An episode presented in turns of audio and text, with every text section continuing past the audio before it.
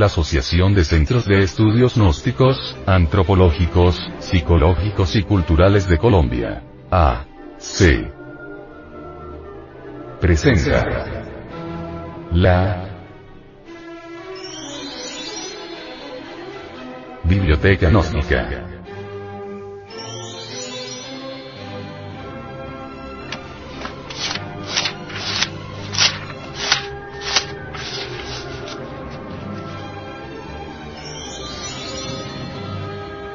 La Gran Rebelión.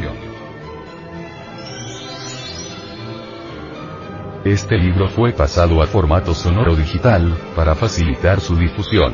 Y con el propósito de que así como usted lo recibió, lo pueda hacer llegar a alguien más.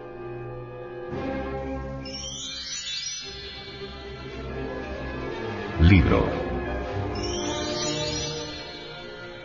La Gran Rebelión. Autor. Samael Aumeor.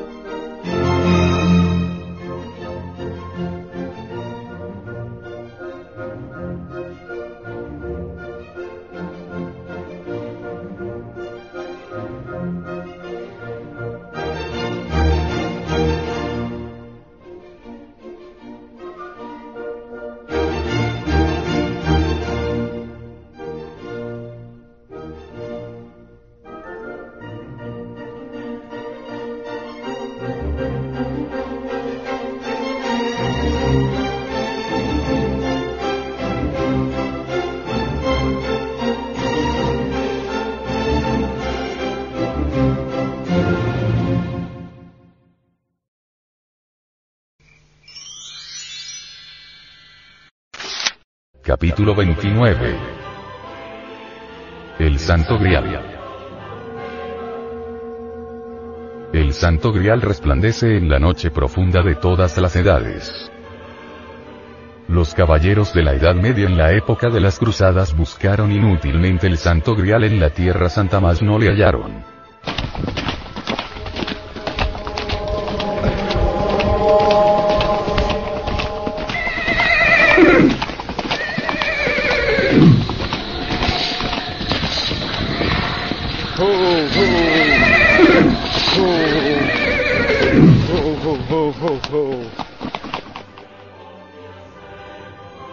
Cuando Abraham el profeta volvía de la guerra contra los reyes de Sodoma y de Gomorra, dicen que encontró a Melquisedec el genio de la tierra. Ciertamente ese gran ser vivía en una fortaleza ubicada exactamente en aquel lugar donde más tarde se edificó a Jerusalén, la ciudad querida de los profetas. Dice la leyenda de los siglos y esto lo saben los divinos y los humanos, que Abraham celebró la unción gnóstica con el compartimiento del pan y del vino en presencia de Melquisedec. No está de más afirmar que entonces Abraham entregó a Melquisedec los diezmos y primicias tal como está escrito en el libro de la ley. Abraham recibió de manos de Melquisedec el santo grial. Mucho más tarde en el tiempo esta copa fue a dar en el templo de Jerusalén.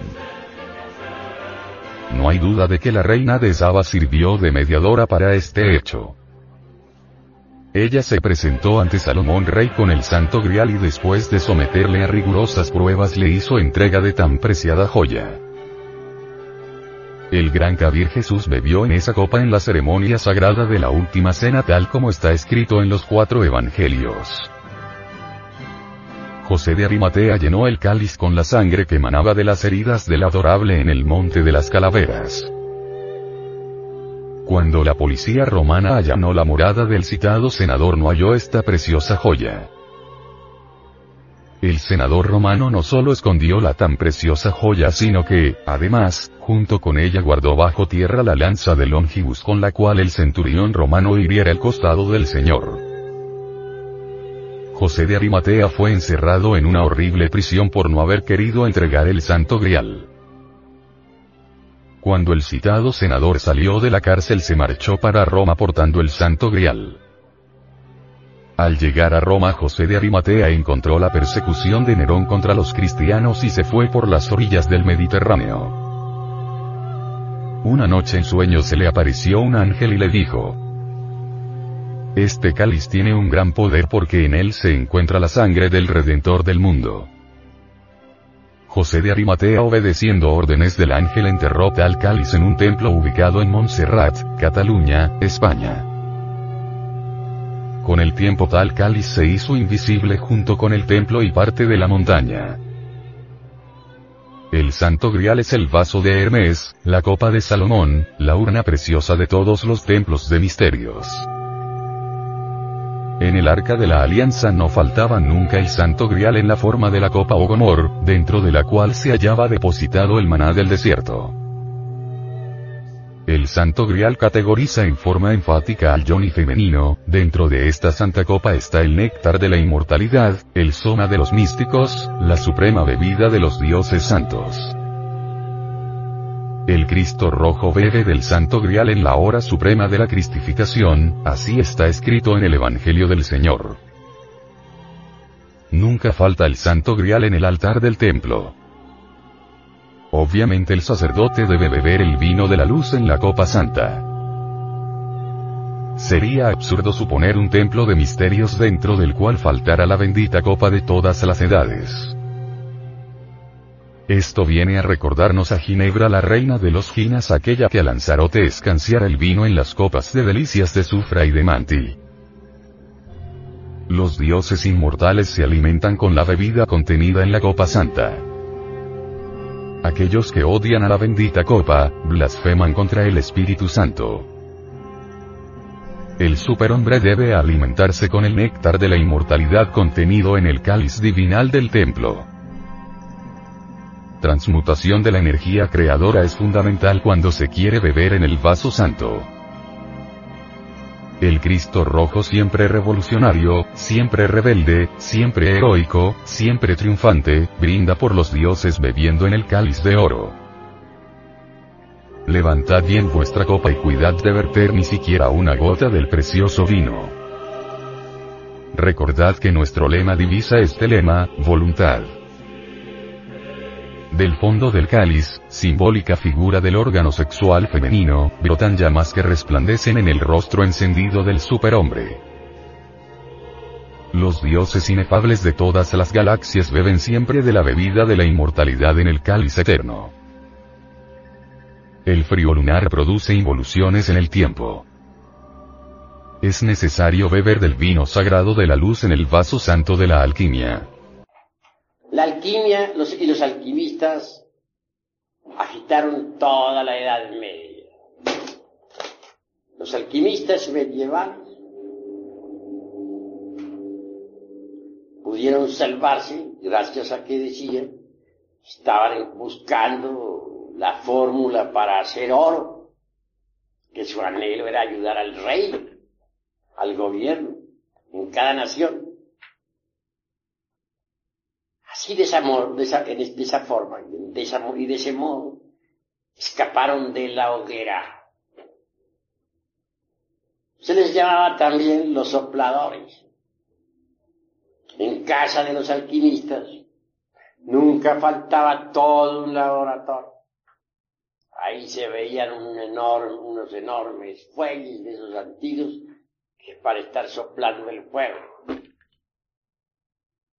se veían crisoles, se veían enormes ollas, chimeneas,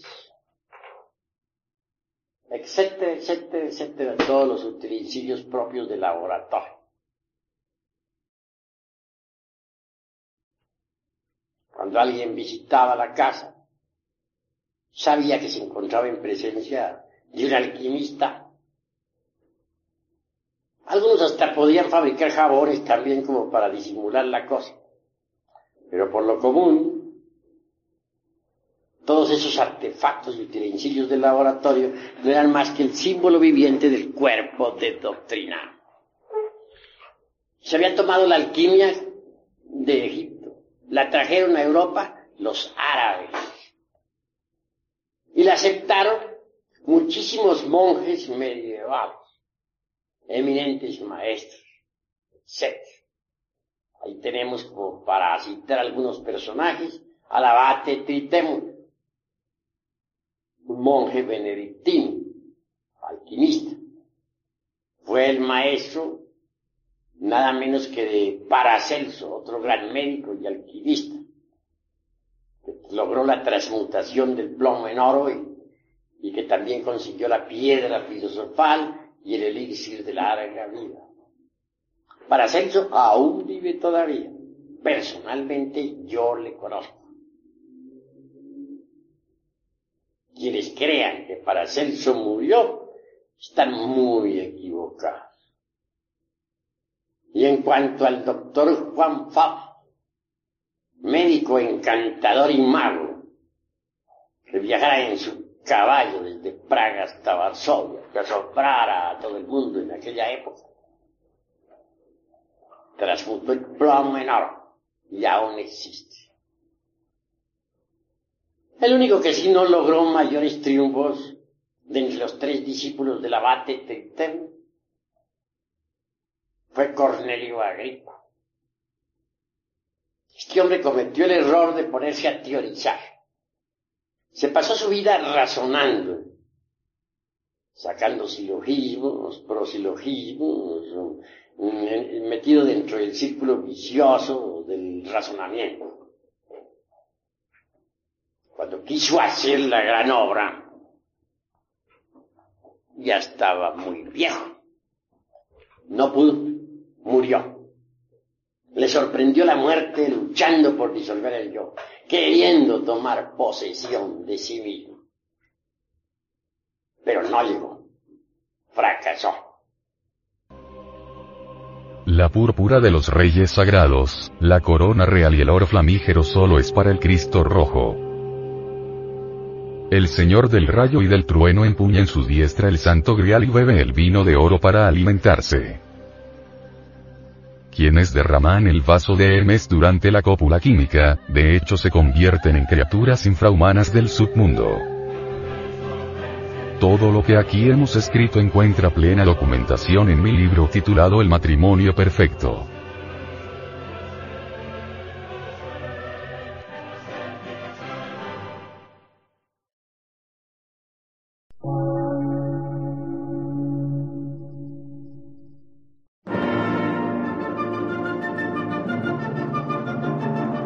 Emisora, gnóstica, transmundial. Por una nueva civilización y una nueva cultura, sobre la faz de la Tierra.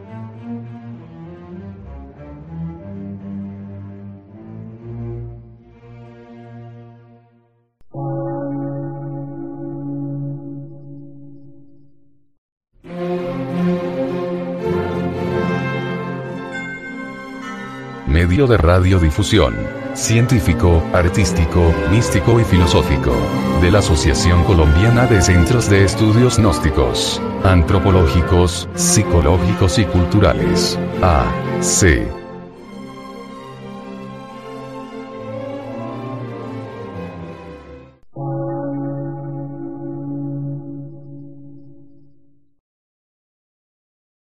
Lectura en movimiento. Difusión sin fronteras.